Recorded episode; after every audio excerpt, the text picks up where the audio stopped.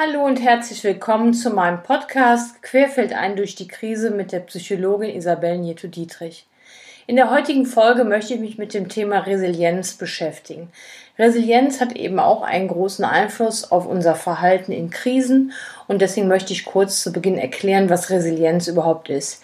Ich erkläre Resilienz immer sowas wie eine seelische Elastizität. Sie kennen doch Menschen, da scheint es so, als kann die nichts aus der Bahn werfen. Ne? Sie verzweifeln nicht an ihrem Schicksal, nein, hingegen wachsen sie sogar, sogar daran. Und jetzt ist die Frage, was unterscheidet diese Menschen von denjenigen, die mit Schicksalsschlägen hadern und manchmal sogar daran zerbrechen? Ein Zauberwort lautet tatsächlich Resilienz.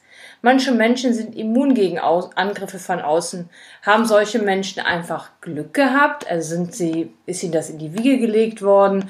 Oder kann das eigentlich jeder lernen, resilient zu werden? Mm, also ich glaube es sicherlich, bin ich der Meinung, dass das äh, ein Stück weit auch äh, erlernt ist, ja, ein erlerntes Verhalten in der Kindheit, aber dass man im Laufe des Lebens eben auch ganz viel ja, dazu beitragen kann, die Emotionen zu steuern und unsere Impulse zu kontrollieren. Das sind nämlich eigentlich die wichtigsten Variablen, wenn wir von Resilienz sprechen. Und ja, jetzt ist die Frage, wie kann man Resilienz erlernen?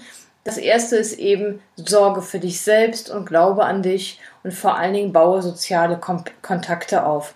Und deswegen passt das eigentlich so gut zu meinem Thema querfeld ein durch die Krise. Denn die Menschen, die sich an mich wenden, haben Krise in der Regel mit anderen Personen, also mit sozialen Kontakten. Und von daher ist es wichtig, einfach sich das mal anzugucken. Denn soziale Beziehungen sind eine wichtigste Ressource, wenn es darum geht, die seelische Widerstandskraft aufrechtzuerhalten oder eben aufzubauen. Und man geht eben davon aus, dass frühkindliche Beziehungserfahrungen auch einen Einfluss darauf haben, wie resilient wir sind. Der Begriff Resilienz kommt tatsächlich aus der Physik.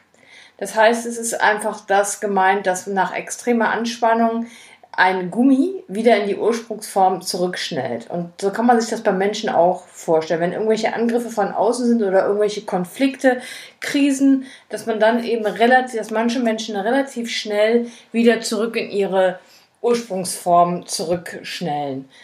Ja, also ich will das jetzt einfach mh, hm, gar nicht auf so als das Nonplusultra darstellen, dass wir besonders resilient sein wollen. Denn ich finde diesen Begriff des Teflon-Ich so schön. Es ist nämlich nicht so, dass an uns Menschen alles abperlen kann. Also im Prinzip sieht man uns an oder macht es uns Menschen ja auch aus, was wir erlebt haben. Das heißt, im wirklichen Leben sind wir nun mal alle verletzlich und durch Leben bei Unfällen oder Arbeitslosigkeit oder dem Verlust geliebter Menschen eben Angst, Trauer und Selbstzweifel.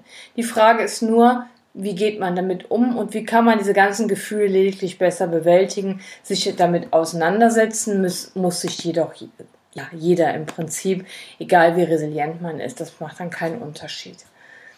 Wenn Sie sich angesprochen fühlen von diesem Thema, dass Sie sagen, ich würde gerne wissen, wie kann ich meine Widerstandsfähigkeit erhöhen, damit ich im Alltag soziale Beziehungen besser regulieren kann oder besser weiß, wie ich damit, wie, wie ich mit, mit Konflikten umgehen kann, dann würde ich mich freuen, wenn Sie mich kontaktieren und bedanke mich für Ihre Aufmerksamkeit, fürs Zuhören und wünsche Ihnen alles Liebe mit herzlichen Grüßen. Ihre Psychologin Isabel Nieto-Dietrich.